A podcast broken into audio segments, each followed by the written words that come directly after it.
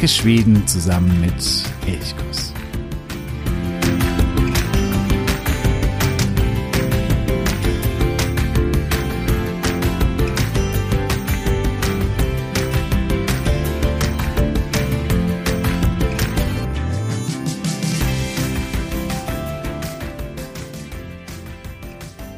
Hey und herzlich willkommen zu einer weiteren Folge bei Elchkurs, dem Podcast für Schweden.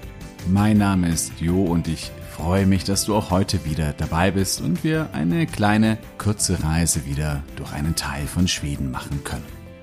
Wir sind ja gerade zusammen mit Nils Holgersson oder besser auf den Spuren von Nils Holgersson auf dem Weg durch Schweden. Wir haben ganz im Süden in Skåne begonnen und sind mittlerweile in äh, ja, im südlichen Mittelschweden angekommen. Und zwar reisen Nils Holgersson und die Wildgänse nun nach Närke. Und mit dieser Landschaft, mit Närke in äh, Mittelschweden, beschäftigen wir uns heute. Närke ist eine der kleinsten Landschaften in Schweden, liegt zwischen Österjütland, Södermannland, Westerjütland, Westmannland und Wärmland. Das sind immer viele, viele Namen. Letztendlich kann man sagen, die Region rund um die große Stadt Örebro, das ist Närke.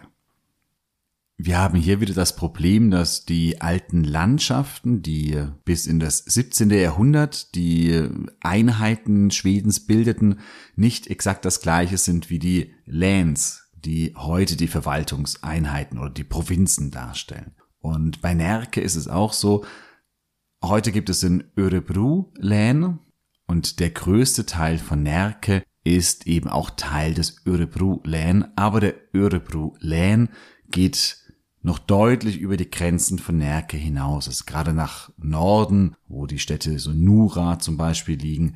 Das liegt heute im Örebro Län, ist aber nicht Teil der historischen Provinz Närke. Ja, also hier merkt man, das ist manchmal etwas kompliziert, weil es eben zwei unterschiedliche Einteilungen gibt. Die Landschaften waren bis ins 17. Jahrhundert entscheidend. Seitdem gibt es die Läns.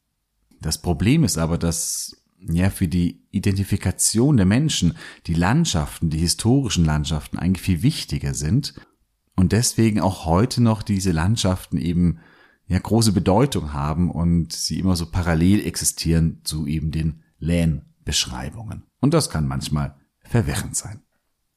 Närke hat vielleicht nicht die großen Sehenswürdigkeiten, also von Örebro mal abgesehen, von dieser Stadt, aber ich finde Närke aus einem anderen Grund ganz besonders, denn ich mag den Süden von Schweden sehr. Also ich mag sowohl Skåne, ich mag Bohuslän im äh, Westen, ich mag Öland, ich äh, liebe Smallland, ich mag all diese Regionen sehr im Süden. Aber da, wo für mich Schweden, wie ich es wirklich liebe, beginnt, das ist eben so die Region rund um Närke und dann vor allen Dingen weiter gen Norden. Da beginnt für mich dieses, ja, bisschen wilde Schweden, wo es wirklich tiefe Wälder, bisschen auch Urwald, ähnliche Wälder gibt, viele, viele Seen, Sumpfregionen, Flüsse, auf denen ich endlos mit dem Kanu paddeln kann. Und das beginnt das gibt es in Teilen auch schon südlicher, aber hier wird dieses, ja, ich sage jetzt mal das wildromantische Schweden, das beginnt so allmählich hier in Närke. Es wird ab hier auch deutlich einsamer. Also Örebro ist noch eine große Stadt, die siebtgrößte Stadt in Schweden mit 100, ich weiß nicht, 125.000 Einwohnern, glaube ich. Und weiter im Norden kommen eigentlich keine so großen Städte mehr, zumindest nicht im Inland. An der Küste gibt es mit Umeå zum Beispiel noch weitere größere Städte, aber im Inland kommen ab hier nur noch ja, kleinere Städte. Es gibt welche wie Borlänge, Forlin oder so. Die gibt es noch, aber die haben dann auch nur 30 bis 50.000 Einwohner. Das sind keine, keine Zentren mehr. Das heißt, Närke ist so ein bisschen der Einstieg oder, oder das Portal in die, ja, in die Einsamkeit, sage ich zwar so. Närke ist sehr, sehr wasserreich. Ein Achtel der gesamten Landschaft ist von Wasser oder von Seen bedeckt. Der größte See ist der Jelmeren im Westen und ganz im Süden gibt es noch einen Teil des Wetterns, also des zweitgrößten schwedischen Sees. Der ist eben auch noch Teil von Närke, also die Nordspitze des Wettern ist Teil von Närke. Gerade westlich und auch ein bisschen südlich des Jelmeren ist Närke relativ flach. Es sind viele fruchtbare Ebenen, wo viel Ackerbau betrieben wurde oder dass diese Region schon lange Zeit agrarisch genutzt wurde. Aber es gibt auch teilweise niedrige, aber trotzdem kleinere Bergspartien. Im äh, Süden gibt es den Wald und auch Nationalpark Tiveden, der ein großes Highlight meiner Meinung nach ist. Und auch an der Grenze zwischen Närke und Österjütland, da gibt es die recht kargen, aber durchaus faszinierenden Anhöhen des äh, Thülö-Skugen, also des Thülö-Walds. Und also es gibt überall wieder so ja, kleinere Anhöhen, kleinere Bergpartien in einer über weite Strecken auch recht flachen Landschaft. Durch den See Jelmeren und die anschließende flache Landschaft kann hier der Wind ordentlich durchpfeifen. Und bei Selma Lagerlöf, bei Nils Holgersson, wird die Sage eines Windtrolls erzählt, der sich immer so ja, einen Spaß macht und immer ordentlich hier den Wind durchblasen lässt. Das ist auch ein Abenteuer von Nils Holgersson, wo er ein altes Pferd ähm, ja wieder mit seinem früheren Besitzer zusammenführt. Und das spielt auch in einem schrecklichen Unwetter, diese Geschichte. Aber auf diese Sage möchte ich jetzt nicht im Detail eingehen. Wichtiger ist eigentlich hier, dass ab der Episode in Nerke der Fokus, der ja bisher eigentlich fast ausschließlich auf Nils Holgersson lag, jetzt auch auf Osa und den kleinen Mats gelenkt wird. Die sind davor schon immer mal wieder aufgetaucht bei Nils Holgersson, also in diesem Buch, in der Erzählung, aber jetzt bekommen sie wirklich ein eigenes Kapitel. Osa und Mats sind zwei kleine Kinder, die eigentlich aus Smallland stammen, aber in Skone als Gänsehirten gearbeitet haben. Die Mutter ist gestorben und der Vater ist in den Norden gegangen, um dort in einer Erzgrube als Bergmann zu arbeiten. Und sie sind auf dem Weg nun zu ihrem Vater und wandern eben durch ganz Schweden. Und ja, jetzt sind sie in Närke und stehen am südlichen Ufer des Jelmeren. Es ist Ende April, der See ist noch zugefroren und sie denken sich, ja, das Eis sieht sicher aus, wir können doch einfach über den See gehen und damit wirklich eine große Wegstrecke abkürzen. Und das machen sie auch. Am Anfang ist alles schön, das Eis trägt, es ist dicht und es passt alles. Sie kommen irgendwann an einer Insel vorbei, Wien-Öhn, und dort sehen sie in der Ferne eine Frau am Ufer stehen und wild gestikulieren, aber sie ignorieren sie und gehen einfach weiter hinaus auf den großen See. Und der Jämeren ist wirklich ein, ja, ein großer See. Und als sie dann relativ weit draußen sind, kommt ein Wind auf und das Eis fängt überall an äh, zu bersten und es bilden sich Risse und damit eben viele kleine Eisschollen. Ja, und Osa und Mats stehen mitten auf dem See und sie merken, wie das Eis bricht. Sie bekommen natürlich Panik, Angst und sehen eigentlich auch schon gar keinen Ausweg mehr, weil überall, wo sie hinrennen, da ist dann wieder ein weiterer Riss und sie kommen hier nicht weg und überall bricht das Eis eben.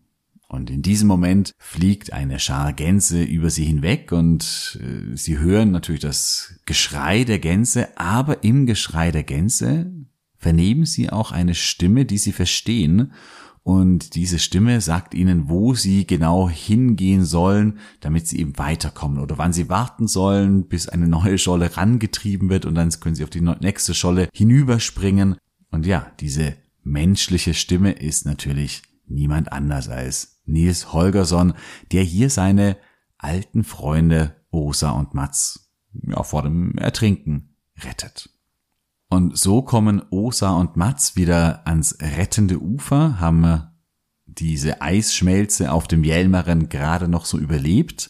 Und jetzt gibt es einen ganz witzigen Moment bei Selma Lagerlöfs Erzählung, denn es gab schon früher so einen ganz kleinen Moment, das war glaube ich in, weiß schon gar nicht mal, in Österjütland, glaube ich. Dort hat Nils seinen einen Holzschuh verloren, als er auf dem Rücken von Martin der Gans ritt. Und er wollte dann mit Martin wieder Richtung Boden fliegen, um diesen Holzschuh wieder aufzunehmen, aber dort hatte schon ein kleines Mädchen, das ist natürlich dann wieder Osa, diesen Schuh aufgenommen, weil der ihr direkt vor die Füße gefallen war. Osa und Mats haben sie diesen winzig kleinen Schuh, der da vom Himmel gefallen ist, angeschaut, waren natürlich irritiert, weil es fällt nicht jeden Tag ein winzig kleiner Puppenschuh in Holz vom Himmel. Und auf diesem Schuh stand eingraviert Nils Holgersson. Und da waren sie schon irritiert, was das sein soll. Sie kennen natürlich einen Nils Holgersson, der lebte ja auf einem Hof gar nicht weit von dem Hof, auf dem sie arbeiteten. Also sie waren irritiert, Osa steckt den Schuh ein. Jetzt, nach der Rettung auf dem Jämeren, hat sie so eine Idee und sie stellt nur den Holzschuh auf einem kleinen Stein ab und sie ziehen weiter und als sie sich dann wieder umdreht, ist der Schuh verschwunden, nachdem eine Gans gelandet ist und ja, danach war der Schuh weg und Nils hat sich seinen Schuh wieder geholt. Diese Eisschmelze, von der Selma Lagerlöf erzählt, die geht hier rasend schnell und das kann tatsächlich passieren. Dieses Frühlingseis im, ja, es geht so ab Ende März los und dann vor allen Dingen im April ist ein Spektakel, aber auch sehr, sehr gefährlich. Denn ich habe selber mal miterlebt, als ich in Forlön studiert habe. Dort gibt es mehrere Seen, die im Winter zufrieren und das Eis dort ist im Winter wirklich so dick und stark, dass es einen ohne Probleme trägt. Es gehen ja auch viele mit, sogar mit Autos auf das Eis, um dort mit dem Auto zu fahren und, und so weiter und so fort. Irgendwann mal kommt aber der Moment, wo eben die Temperaturen steigen, vor allem die Sonnenstrahlung heftiger wird und eben viele Eiskristalle schmelzen lässt. Gleichzeitig erwärmt sich das Wasser, also auch von unten kommt mehr Wärme und von oben kommt mehr Wärme. Und jetzt bin ich natürlich kein Naturwissenschaftler und kann das wahrscheinlich nicht richtig äh, treffend und gut erklären. Aber die Eiskristalle im Eis lösen sich so ein bisschen voneinander und es bilden sich stabähnliche Eisformationen. Die sind nach wie vor sehr dick, also das Eis ist nach wie vor sehr dick und es sieht auf den ersten Blick eigentlich sicher und stabil aus. Aber zwischen diesen Stäben ist die Verbindung der Eiskristalle sehr schwach geworden und wenn dann eben etwas kommt, wie zum Beispiel ein starker Wind, der Bewegung in das Eis bringt, wie das eben bei Osa und bei Mats auf dem Jelmaren war, dann kann es ganz, ganz, ganz schnell gehen, dass dieses Eis bricht und dann eben auch überall aufbricht und dann ist man natürlich schnell in großer Gefahr, wenn man sich auf dem Eis befindet. Das heißt, geh, wenn du mal im Frühjahr in Schweden bist, im äh, April oder auch eigentlich schon ab Ende März nicht mehr aufs Eis, außer du bist da wirklich ein Experte oder hast einen Experten dabei, aber ansonsten lass es am besten bleiben. Diese Eisschmelze auf Schwedisch Islossningen, die ist aber wirklich sehr, sehr faszinierend. Gerade auf Flüssen kann das ein imposantes Schauspiel sein. Wenn sich dann das Eis löst, das geht manchmal sehr, sehr schnell innerhalb von wenigen Stunden oder wenigen Tagen. Und wenn dann eben viel Strömung dabei ist oder ein starker Wind weht, dann können sich die Eisformationen wirklich so auftürmen. Sie werden vielleicht irgendwelche Wasserfälle hinuntergetrieben. Und das ist tatsächlich ein Spektakel, teilweise. Es kann manchmal auch ganz harmonisch und sanft äh, vonstatten gehen, dann bricht das Eis eben, es schmilzt und dann irgendwann ist es weg. Aber manchmal mit Wind, mit Strömung, da kann es wirklich faszinierend und ein Spektakel werden. Ja, für Nils war es das schon wieder in Nerke. Er hat hier Osa und Mats gerettet und die Wildgänse fliegen weiter. Jetzt geht es sehr schnell. Nerke ist auch schnell überflogen. Wie gesagt, ist eine sehr kleine Landschaft.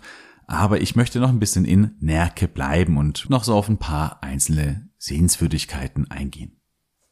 Ich habe vorhin schon gesagt, absolutes Zentrum in Nerke ist die Stadt Örebro. Die siebtgrößte Stadt in Schweden und ja, auch wirklich eine sehenswerte Stadt. Sie liegt am Ufer des Jelmeren, dort wo der Svartån, also der Fluss Svartån, in den Jelmeren mündet. Und Örebro lag schon immer sehr, sehr strategisch geschickt. Das ist der Weg von Oslo nach Stockholm. Auch wenn man von Göteborg nach Stockholm reist, kann man, muss man nicht, aber kann man über Örebro reisen. Örebro liegt zudem am Weg von äh, den äh, Eisen- und Erzgebieten von Bergslagen Richtung Stockholm. Also wenn man hier quasi in Örebro die Waren und auch das Holz aus den Wäldern nördlich davon auf die Schiffe verladen hat, konnte man hier über den Jelmeren und dann später über den Mäleren eben bis nach Stockholm gelangen. Das heißt, Örebro liegt für eine Handelsstadt unglaublich geschickt. Es gab durch den Svartån schon lange eine Furt und hier wurde eine Brücke gebaut und das ist eben die Örebro. Von dieser Brücke hat eben die Stadt ihren Namen. Ja, die Stadt ist strategisch sehr geschickt gelegen, damit aber auch natürlich häufig umkämpft. Und deswegen wurde schon relativ früh eine Verteidigungsburg gebaut, die stammt aus dem 14. Jahrhundert, dort eben wo heute auch das berühmte Schloss von Örebro steht. Diese Burg wurde später weiterentwickelt, eben ausgebaut zum äh, prächtigen Renaissance-Schloss und dann im Ende des 19. Jahrhunderts wurde es nochmal ein bisschen umgebaut. Das heißt, heute, das heutige Schloss von Örebro oder das Aussehen des heutigen Schlosses von Örebro das stammt aus dem 19. Jahrhundert. Und dieses Schloss ist wirklich sehr sehenswert. Es liegt auf so einer kleinen Insel, Halbinsel im Svartån. Sehr mächtig irgendwie, aber auch gleichzeitig elegant. Und ist wahrscheinlich die große Sehenswürdigkeit in Örebro. Aber du kannst auch hier in dieser Stadt die auch so gut aufhalten, im großen Marktplatz sitzen, Kaffee trinken, einkaufen. Da gibt es viele Möglichkeiten. Es gibt eine schöne Innenstadt, die ist sehr planmäßig angelegt. Also sie ist, es gibt so sehr breite, lange, gerade Straßen mit eben dem Schloss im Zentrum. Örebro war lange Zeit auch als Schuhstadt bekannt. Denn hier hat sich so in der Industrialisierung oder ab dem Ende des 19. Jahrhunderts haben sich hier wahnsinnig viele Schuhfabriken angesiedelt.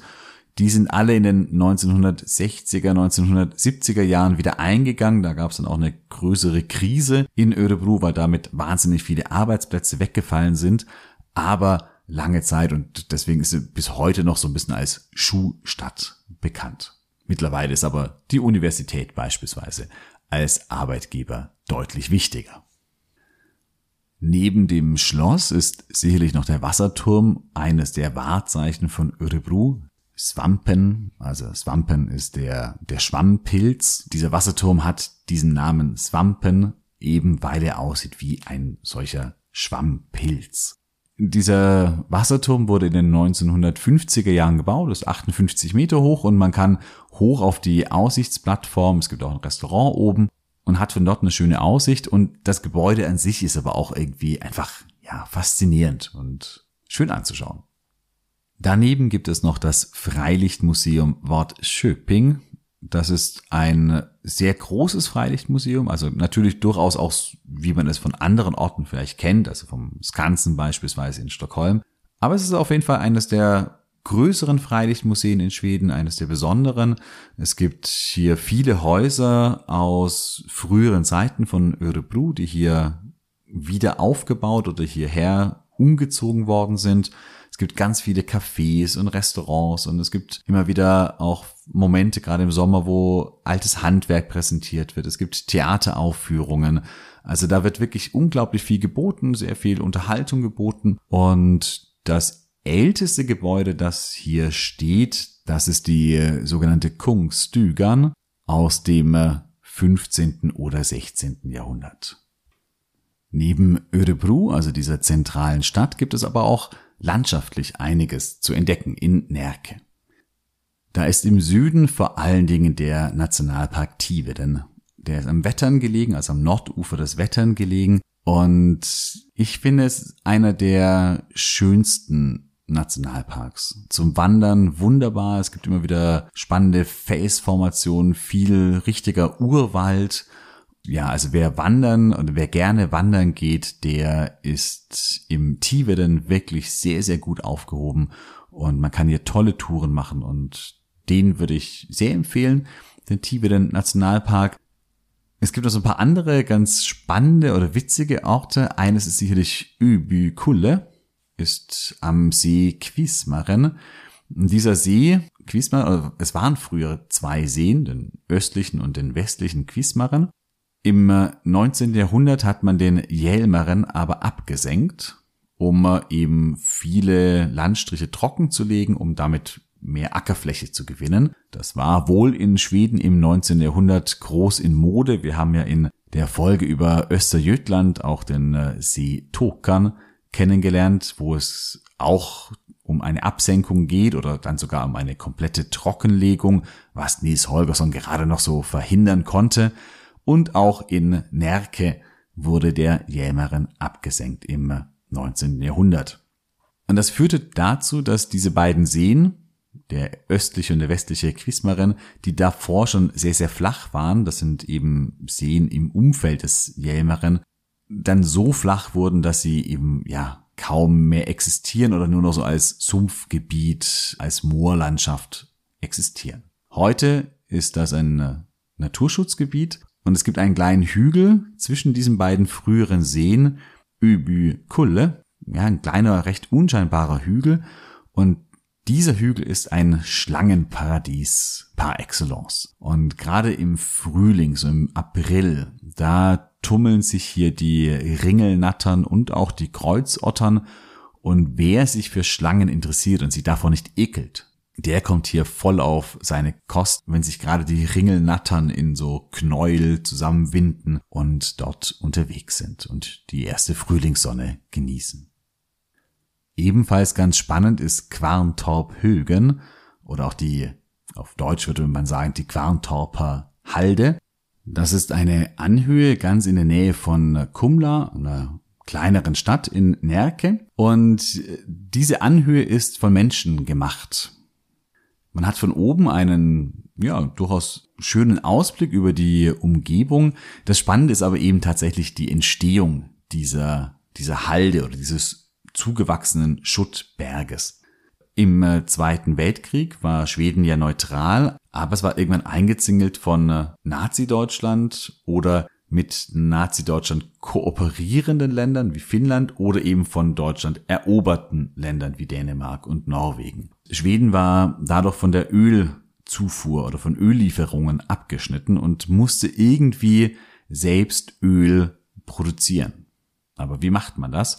Und eine Überlegung war eben aus Schiefergestein Öl zu gewinnen. Das ist möglich. Und es war eben hier bei der Quarntauber Heide. Da gab es ein größeres Schiefervorkommen. Das hat man abgebaut und eben versucht, daraus das Öl zu gewinnen. Das hat auch funktioniert.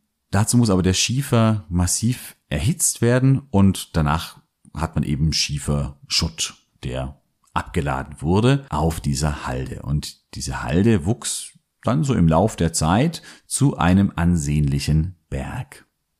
In den 1960er Jahren hörte man auf mit dieser Form der Ölgewinnung, aber die Halde, die blieb eben bestehen, sie wuchs zu und es gibt heute noch, weil man eben diese Schieferplatten sehr, sehr stark erhitzen musste auf 600 Grad oder so, gibt es immer noch Momente, bis heute noch innerhalb dieser Halde, wo diese Schieferplatten unterirdisch weiter kokeln oder weiter brennen und dadurch der Boden an einzelnen Stellen so um die 100 Grad, also nicht direkt am Boden, sondern ein bisschen weiter unten, ein bisschen mehr in der Tiefe, es bis zu 100 Grad warm sein kann und ab und zu mal kann auch so ein bisschen Rauch aus dem Boden aufsteigen.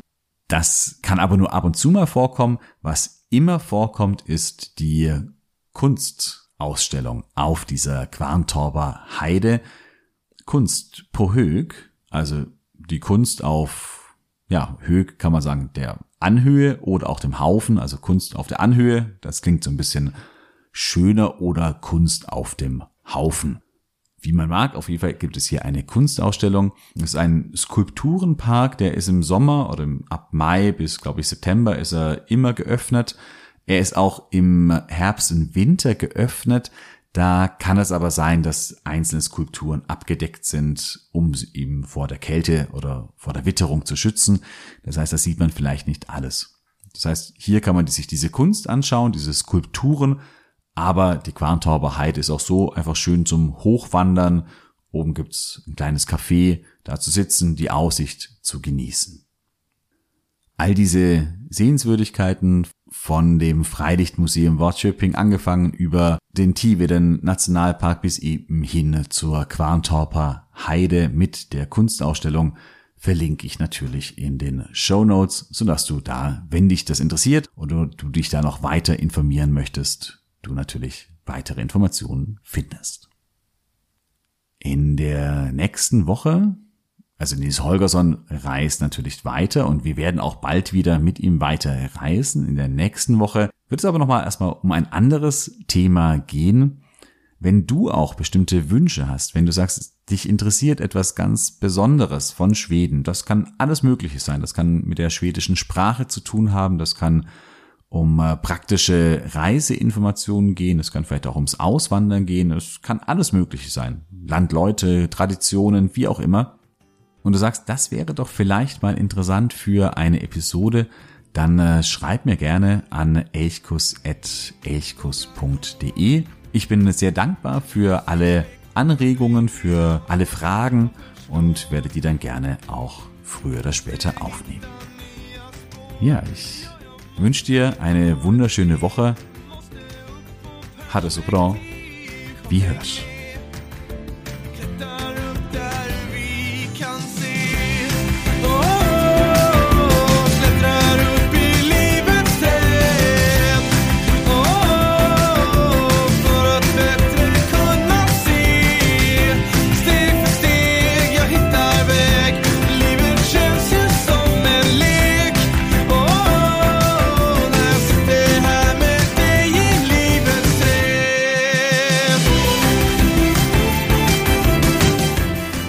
Elchkuss, der Podcast für Schweden.